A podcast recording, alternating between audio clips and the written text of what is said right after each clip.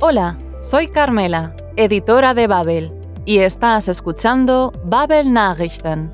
Estamos de vuelta con más noticias recientes procedentes de la agencia Reuters, por supuesto, en alemán. De esta manera, mientras te pones al día, mejorarás tu comprensión auditiva. Hoy escucharás sobre un reciente terremoto en Filipinas y sus consecuencias, una nueva atracción turística en Lituania no apta para quien sufre de vértigo y un intento de robo en el que, por suerte, nadie resultó herido y los atracadores huyeron con las manos vacías. Como siempre, encontrarás la transcripción del episodio en babel.com barra podcasts. También puedes rebobinar si necesitas escuchar de nuevo alguna de las partes del episodio de hoy. ¿Todo listo? Entonces, empezamos. Nuestro primer audio trata de las consecuencias de un reciente terremoto en Filipinas. Escucharemos hablar del miedo de los habitantes a las réplicas, Nachbeben, así como de las víctimas. Mindestens fünf waren zu beklagen. Al menos cinco personas fallecieron. Los temblores fueron tan fuertes que, como cuenta una testigo, unsere Lampen im Haus begannen zu schwanken las lámparas de nuestra casa empezaron a temblar. Por su situación geográfica, Filipinas es un país propenso a, o en alemán, anfällig für, las catástrofes naturales, como terremotos, tifones o corrimientos de tierra.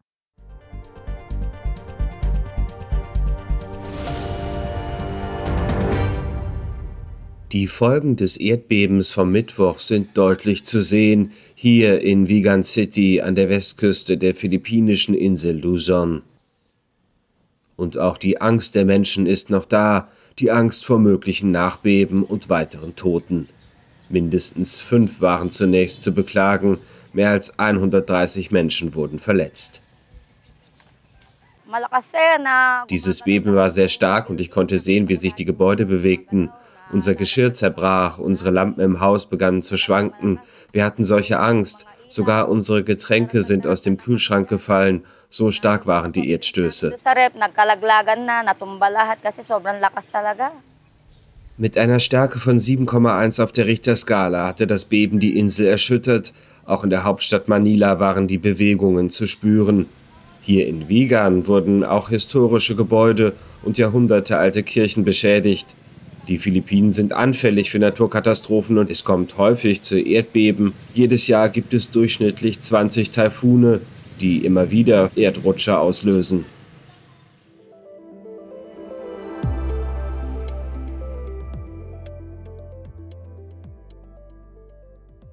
Vilna, la capital de Lituania, cuenta con una nueva atracción turística.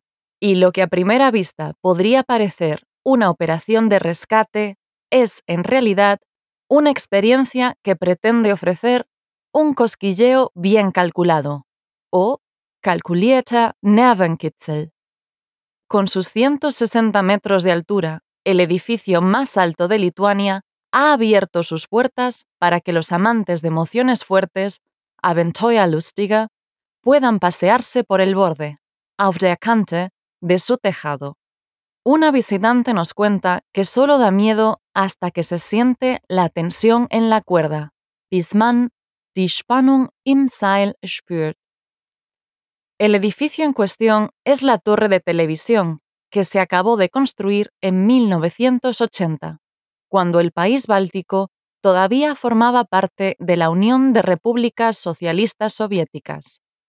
Damals war das baltische Land noch Teil der Union des Sozialistischen Sowjetrepubliken UdSSR.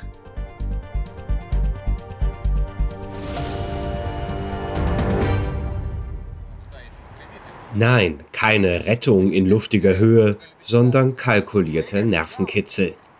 In diesem Sommer können Abenteuerlustige in Litauens Hauptstadt Vilnius auf der Kante des höchsten Gebäudes im Land spazieren gehen. Der Edgewalk ist die neueste Touristenattraktion im Land in 160 Metern Höhe. Es fühlte sich nicht sehr hoch an, aber ich fühlte mich etwas unsicher dennoch. Ich hatte Angst, mich dem Rand zu nähern, so diese Frau aus Vilnius. Es ist beängstigend, bis man die Spannung im Seil spürt. Danach schaut man auf den Horizont und die Angst verschwindet. Der Fernsehturm von Vilnius ist ein Bauwerk aus der Sowjetzeit, das 1980 fertiggestellt worden war. Damals war das baltische Land noch Teil der UdSSR.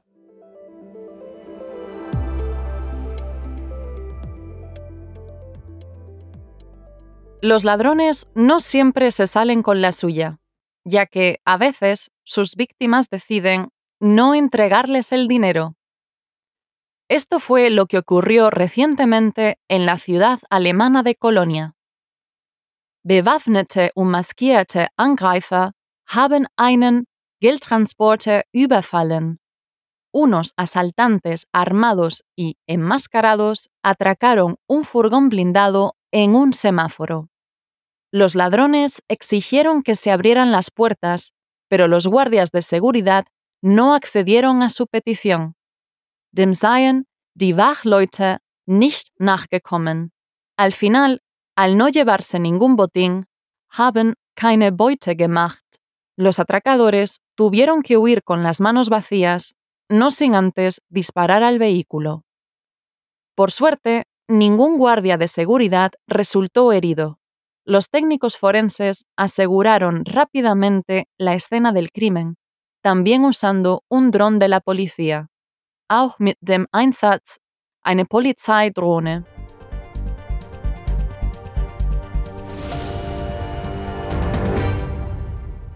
Am Freitagmorgen ist in Köln ein Geldtransporter überfallen worden und die Täter befinden sich auf der Flucht. Polizeisprecher Christoph Gilles mit genaueren Details. Gegen halb acht haben hier mehrere bewaffnete und maskierte Angreifer einen Geldtransporter überfallen. Äh, der Geldtransporter stand zu diesem Zeitpunkt hier an der roten Ampel. Die maskierten Personen haben die Sicherheitsmitarbeiter mit Waffen bedroht und sie aufgefordert, die Türen zu öffnen. Dem seien die Wachleute eigenen Angaben zufolge nicht nachgekommen. Daraufhin habe einer der Unbekannten mit einer automatischen Waffe auf den Geldtransporter gefeuert. Mindestens zehn Schüsse sollen gefallen sein. Verletzt wurde jedoch nach ersten Erkenntnissen niemand. Laut den Angaben der Polizei haben die Täter keine Beute gemacht.